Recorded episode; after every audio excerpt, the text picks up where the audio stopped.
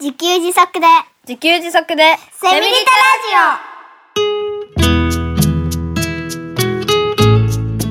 この番組はパーマカルチャー研究所の三つくりゆうきが自給自足で幸せなセミリタイヤ生活を送る知恵をお届けします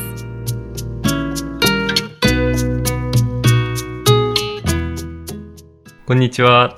自給自足の専門家、パーマカルチャー研究所の三栗ゆうきです。こんにちは進行役の生きみえです三つくりさん今回もよろしくお願いいよたろししくおま願いすします。今回も最初にメッセージをご紹介いたします、はいたくさん届いていて嬉しいですねありがとうございますえー40代女性の方です第2回も楽しく拝聴しました自分も現在フィールド探しの真っ最中なのでとっても参考になるお話でした次回の放送も楽しみにしていますはい、ありがとうございます。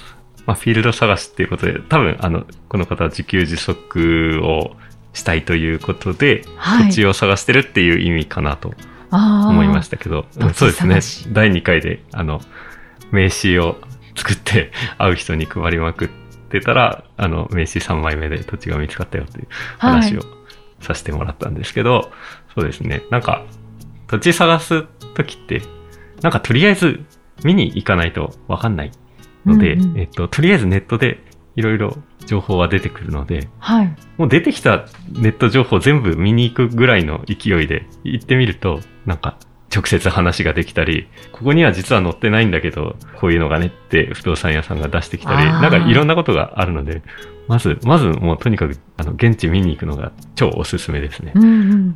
そしたらそ一番の、早いうん周りの近所がどうとか、はいあの、ネット情報だけではわかんない、その場の雰囲気とかが分かったりしますので、うんうんううんんううんん、とにかく現場に見に行くといいと思います。そうですね。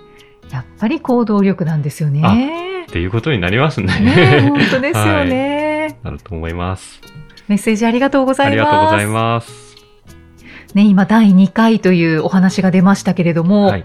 三つくりさん、第2回の配信で、はい。あのーこう目指しているような自給自足生活をすでにされている Y さんに、はい。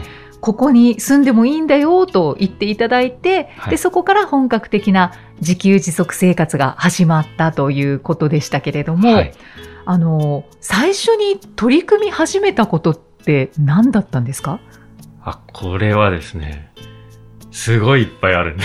あー 要はそのプレハブを、なんかこれ、このプレハブ使っていいよっていうプレハブが、えーまあ、プレハブなんですけど、はい、箱なんですよね、プレハブって。箱あ、うん。そうですよだから空ね。間があるっていう状態で、はい、だけど、電気、ガス、水道がなくて、うんうん、部屋の仕切りもない。じゃあ、ここにどう住むんだって、本当に、本当に住むわけなので、1はい日2日過ごすとかだったらね、寝袋引いて寝ればいいだけなんですけど、家になるので、そうでそれすをね。こう、一から作っていくっていうことで、どういう順番で何を作っていくのかっていうことですよね。うん、ちなみにプレハブは一つだったんですか。えっとね、一番最初一つだったんですよねあ。あああでその空間をはい、はい。仕切っていくにはどうすればっていはういはいところですよね。なんですけど、えっとね、これまた神がかったラッキーがありまして、おお、あの、プレハブ一つで、まあそこに住みますって、あ、住みます、住みます、お願いしますって言った後、はい。なんか、あの、お風呂スペースはここ、トイレここ、洗濯機スペースこことかってやってたら、はい。なんか、ほとんど、なんかスペース、寝るスペースしかないねっていう感じで、なんかちょっとこれ大丈夫かさすがにこれ大丈夫かねっていう雰囲気になったんですね。はいはい。なったんですけど、あの、その直後にですね、もうなんかほんと信じられないですけど、あの、その Y さんが、Y さんの息子さんの仕事の関係でプレハブが余ってるええという情報を教えてくれて、 はい。あの、値段言ってしまうと2つセットのプレハブではい50万円だからって、絶対これ買った方がいいぞって言うから、言うからっていうか、僕ももうこんな、こんなラッキーがあるかって思ったんですけど、はい。うん、あの、それを買って、プレハブ1個で済む予定が、プレハブ3つで済むことになったんですよね。うわね一気に空間が え。広がりま した3ね。倍になって、あ、これならなんとかいけるねって言って、はい。言ってましたね。えはいえ。だけど、3つになると、はいはい。その、こう、つなげたくなりますよね。あ、もちろん、ええ、あの、つなげてるというか、あの、1個置いて、その隣に2個置いたんですよね。はい、で、はいその2個っていうのは、2個セットで1つなので、もともとこう、2つ分の空間があるんですよね。ああ、なんですけど、えっと、1個の隣の2個、だから、あの、壁があるわけですよ、そこには。はいはいだから、行き来できないんですよね。そう、それだから、ですよ、ね。隣のプレハブに行くには、こう、外を通って行かなきゃいけないっていう、はい、最初そういう状態だったんですよね。ああ、うんということで、その、そういうプレハブ3つからのスタートだったんですよね。あで、でですね、最初にやったことが、まあ、箱に住むっていうことなので、まあ、トイレですね。あ、ああ、トイレを作る。トイレは重要ですね。超重要ですよね。はい。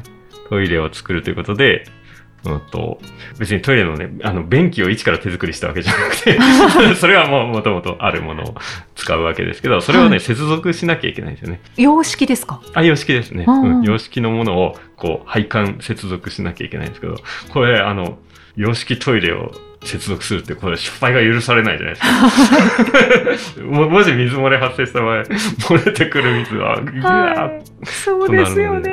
うん、だからすごい、なんかその、接続する部品っていうのを探しにホームセンターに行って、はいなんか一応部品があるんですよね。こうこう接続するっていうのがあるんですけど、なんかね、いや本当にこれで大丈夫なのかな って。そんなトイレ接続とかやったことないので、本当にこれで水漏れなくいけるのかっていうのが、 超不安になりながら。うんだけど、なんかやるしかないので、はいもうトイレなしで生活するわけにいかないので、うん、そのプレッシャーの中接続して、もう説明書もよく読み、よく読み。まあ、なんとか水漏れなく接続できた。ああ、よかった、よかった。うあんだから、トイレはできるようになったと。あで、あの、あとは、トイレつけてから、その、トイレ個室が欲しいので、あ、そうですよ ね。そっか、個室じゃないわけですよね、まだ。あの、牢屋みたいにね、 トイレボンド置いてあるのであの丸見えさっていうわけにはいいきませすんよがにね。はいなので、まあなんか、そそこはね、あの、DIY で、こう、木材とか板とかを組み合わせて、はい。ドアつけてっていうのは、まあそれはあの、以前のね、開拓というか小屋作りのうんでやっ。た経験が生きたので、まあそこは全然難しくはなかったんですよね。ああ、そうですうか、ん最初はトイレ。そうですね。で、その後やっぱりお風呂が欲しいっていうことで、あうん、お風呂を作るというか、とりあえずバスルーム的な仕切りを、仕切りを最初に作って、あ。うんまあああしばらくお風呂はない状態で生活をしてたんですよね。じゃあ、その時は、アパート生活と、そのプレハブ生活がちょっと混ざってる状も態。う混ざっててなくて、もうこっちに移って、アパートを完全に引き払った後の話です、ね。だああ。からお風呂なかったんで銭湯に行ったり、はあい。と、Y さんが本当に優しくて、 あの、うちに、うちにお風呂入りに来なって言ってくれて、まあ、もうお言葉に甘える日もたくさんあって。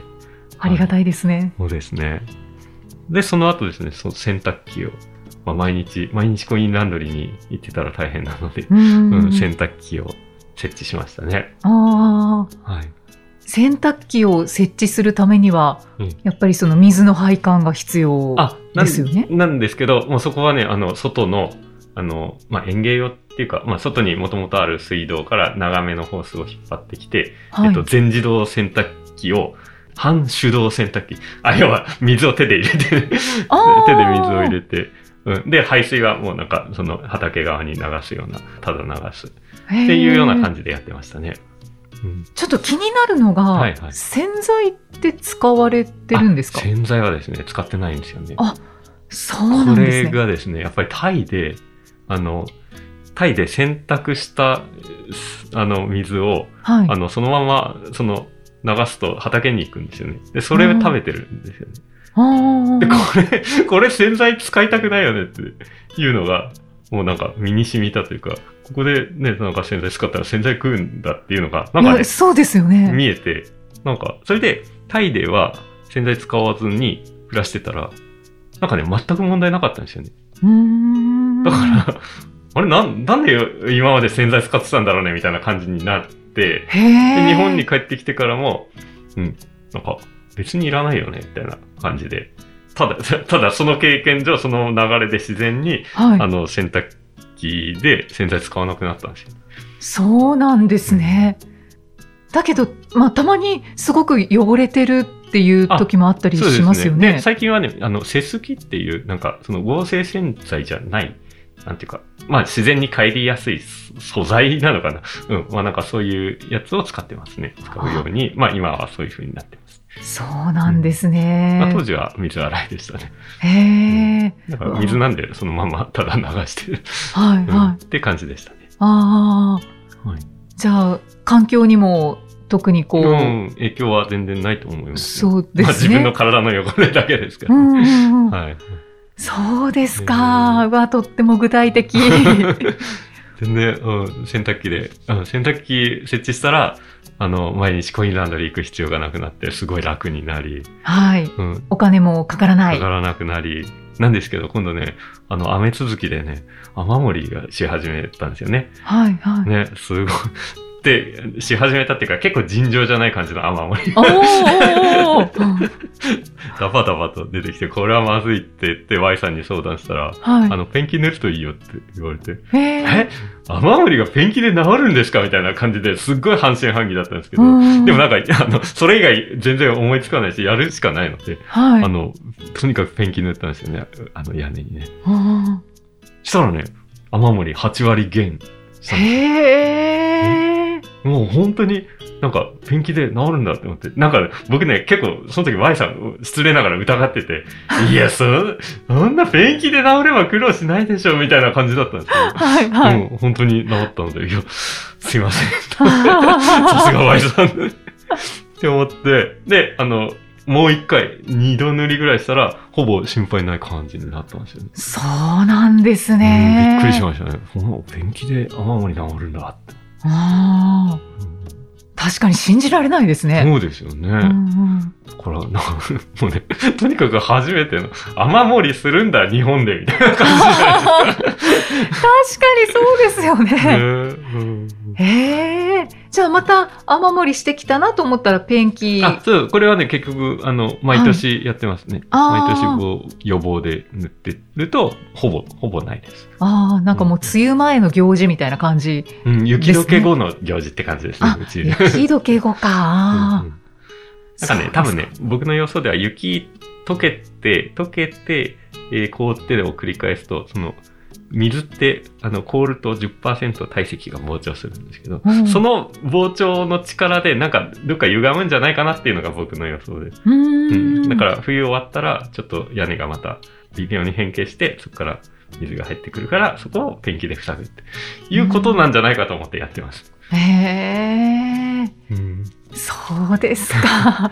いや、こういうお話を聞いてると面白いです面白いね。 ですよね。僕もね、。つ次は次はって そう 僕聞きたくもなりこますこがね、一番なんかすごいいろんなことがあって、いろんな感動と苦労があったので、めっちあーゃ喋りたいんです けど、あの、今日はちょっと概要だけにして、はあのい。、しようかなと思うんですけど、次ね、この、スノコを作ったんですよね。すのこ。うん、全然意味わかんないと思うんですけど、ど、あのな、なぜまあ、その時寝ると、えっとね、もう寒いから、はい。あの、当時8月下旬ぐらいだったんですけど、もうちょっと朝晩寒くなるんですよね。えで、い。寒いから、家の中にテントを張って、テントの中で4人で、あの、寝袋で寝てたんですよね。はい。そしたら湿気がすごいこもっちゃって、なんか、うんあの、朝起きたらなんか、その、寝袋がベタベタになるあーみたいなことちがょ起っことって、うん。濡だれかてるら、感じ。そうです、そうです。だから、あの、直接寝るんじゃなくて、その子を敷いて、その上に寝ようってことで、ね、あの、はい来たばかりの時に、こう意外なこのスノコを作るというね。 寝寝床のためのすのこを作るっていうことを。買うんじゃなくて作るという。ね。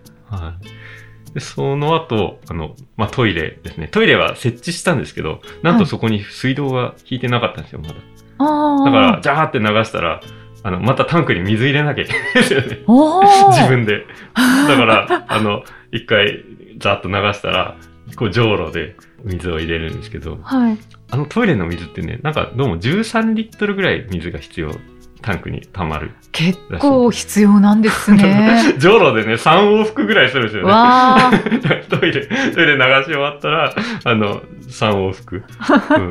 うん、で、あの、当時まだ水は家の中に引いてなくて、外水道しかなかったから、外の水道で、えー、上路に水を入れて、はいこ。れをトイレに入れるっていうのを、トイレ行くたびに3往復しなきゃいけないっていううんいうことをやってたんですけど、えーこれ大変だからって言ってトイレに水道を引いたんですよね。はい。するとなんと、流すじゃないですか、トイレで。はい。じゃあなんと自動で水溜まってくれるんですよね。 ああ。トイレに水、水道を引いたので、じょうろでこう入れるっていう手間がなくなったんですよ。素晴らしい。なんて、すごい自動トイレじゃないかって、自動水洗トイレすげえなって言ってたんですけど。感動もひとしおですね。そうですね。だから、こういうことをやっての、この水洗トイレって、もうなんか見る目が変わりますよね。あ、そうですよね。自動で溜まるんだよ、水って。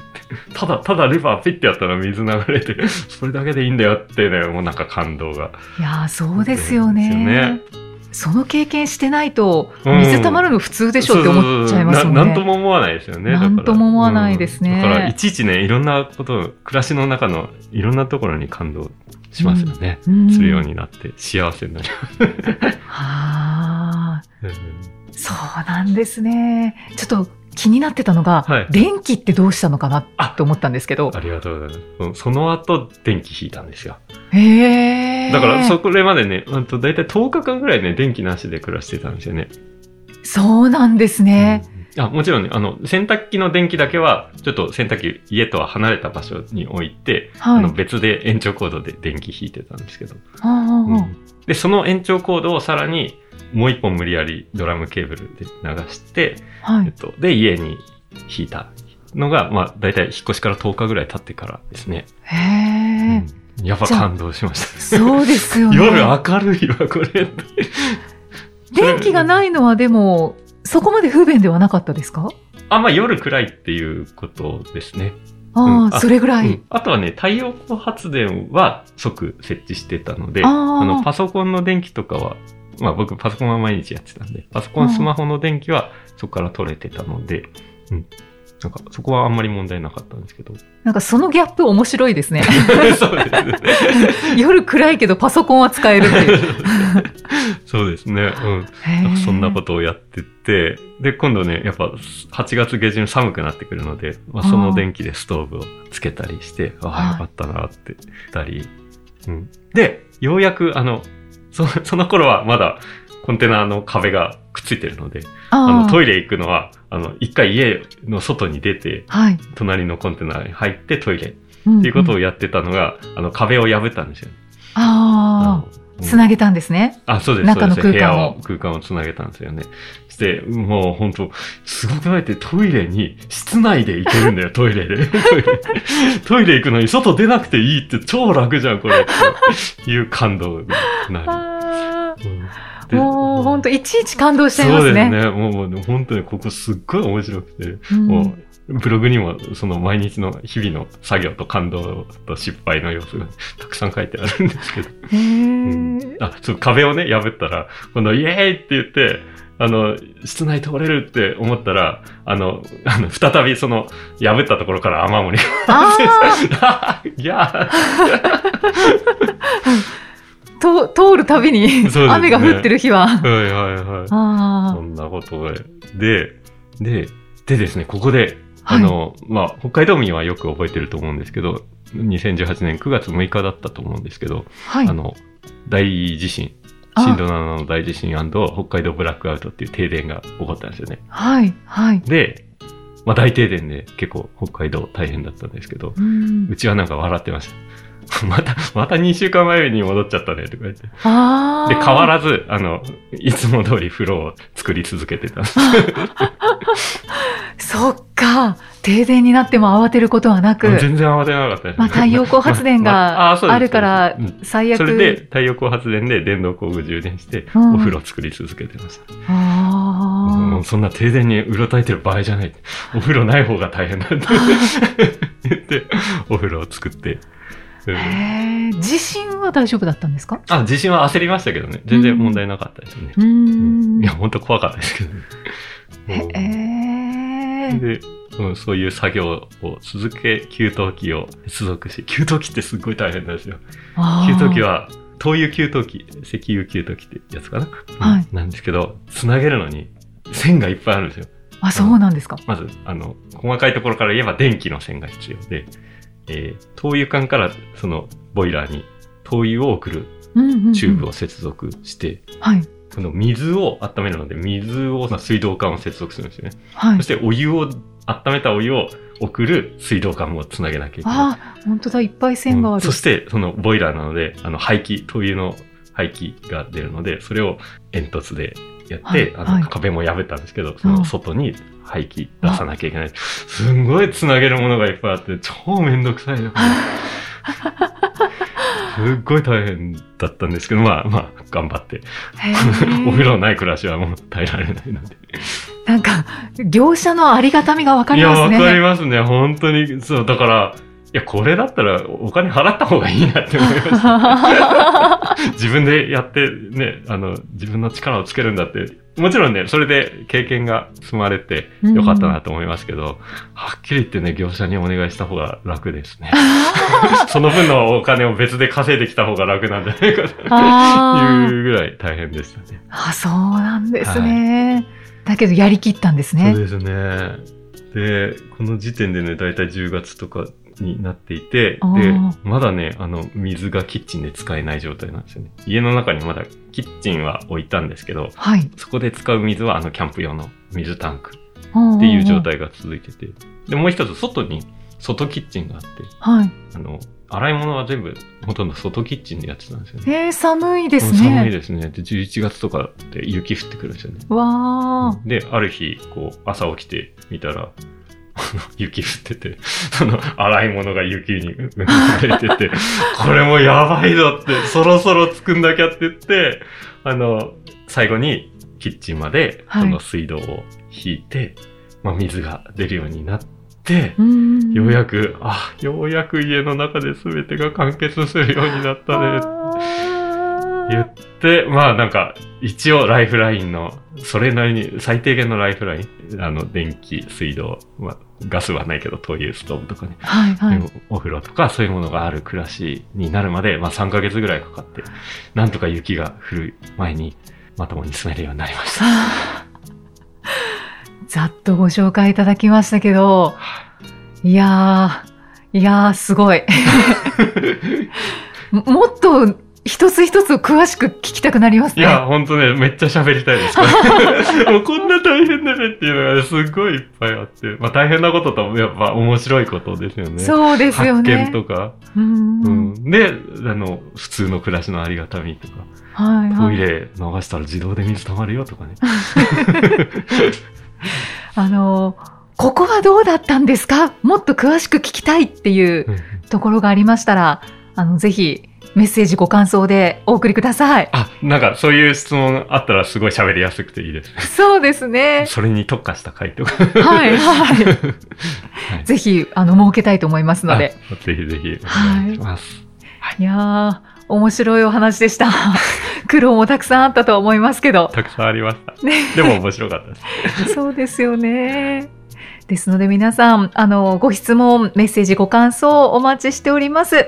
エピソードの説明文に記載のパーマカルチャー研究所ホームページのお問い合わせフォームからお気軽にお寄せください。三つくりさん、今回もありがとうございました。はい、ありがとうございました。